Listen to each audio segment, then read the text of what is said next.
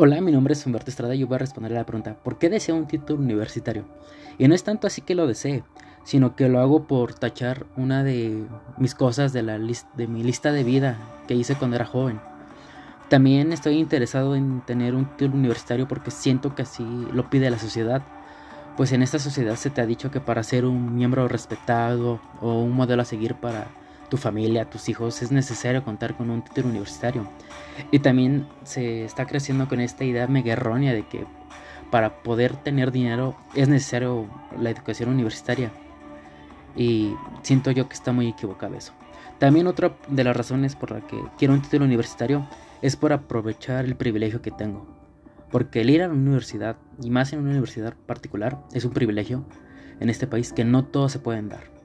Esas son mis razones por las cuales sigo queriendo un título universitario.